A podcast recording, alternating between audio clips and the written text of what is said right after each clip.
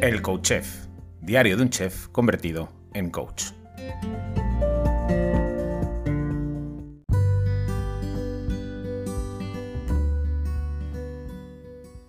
Hola, bienvenido, bienvenida a un nuevo episodio del Coach Chef, diario de un chef convertido en coach. Cuando ayer te leí la historia de Eduardo, eh, Javier, me quedé luego pensativo un rato, ¿no? Eh,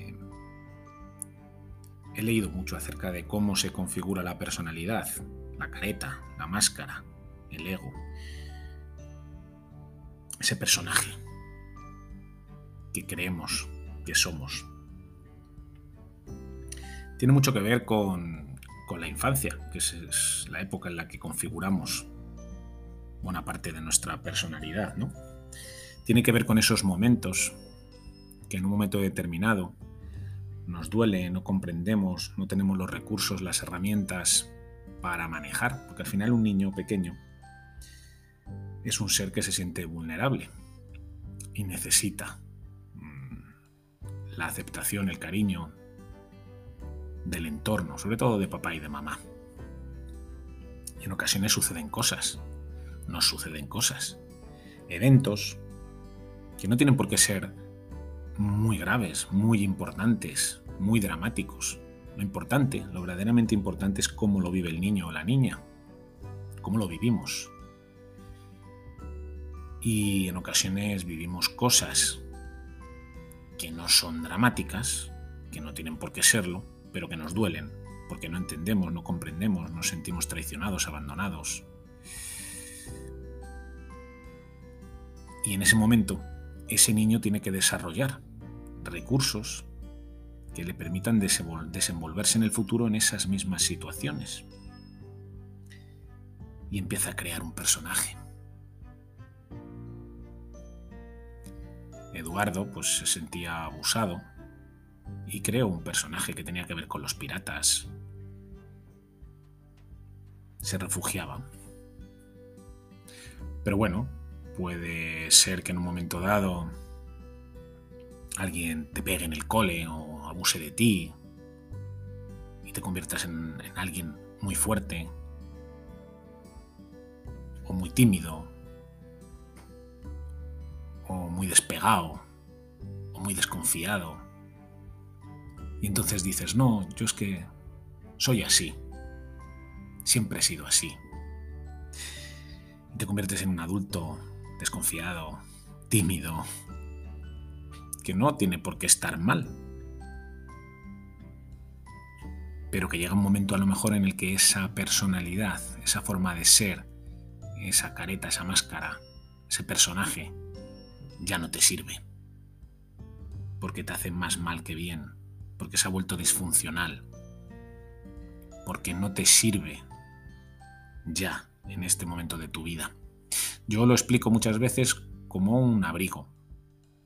Dado nos compramos un abrigo que nos calentaba, nos servía, nos sentíamos guapos, nos protegía, nos protegía, nos protegía. Esa es la clave, nos protegía.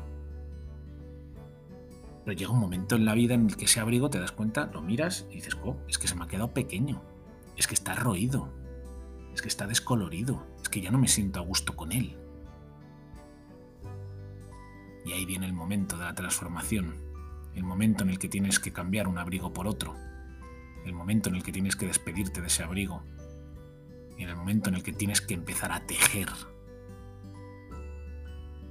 uno nuevo. Porque esto no se compra ¿eh? en el Zara.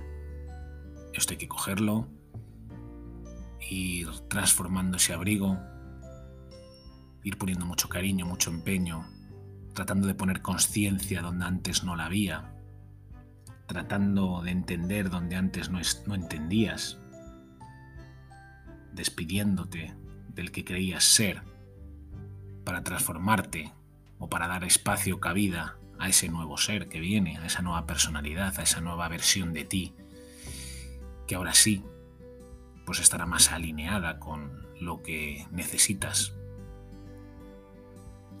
No es un trabajo fácil, ¿eh? Eso es lo que llaman el crecimiento personal, ¿no? El ponerte un abrigo diferente, el entender de dónde vienes, quién eres, por qué eres así, que te ha llevado a esta situación y cambiar. Y eso no es fácil. No es fácil, no es fácil. Lo primero que hay que hacer es darle las gracias a ese abrigo. Muchas veces renegamos de él. Lo queremos tirar a la basura. Queremos quemarlo. Pues no. Pues no, no funciona así. Hemos de agradecerle a ese abrigo que hasta ahora nos ha abrigado. Tenemos que darle las gracias por lo que ha hecho por nosotros. Y tenemos que colocar en ese, ese abrigo, en un lugar del armario, donde no nos cause problemas, donde esté más, más amablemente colocado y no quemarlo ni tirarlo al contenedor, porque así no funciona. No es fácil, no es fácil.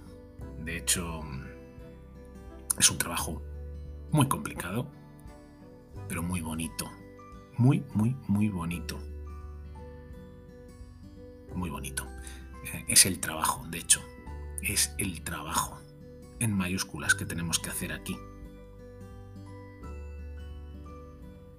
Quitarnos el abrigo y desnudarnos.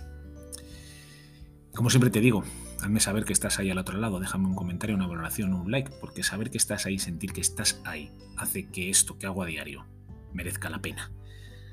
Mañana continuamos con la entrevista a Vicente, de nuevo vuelvo a encordar. Hasta mañana, besos, abrazos, chao.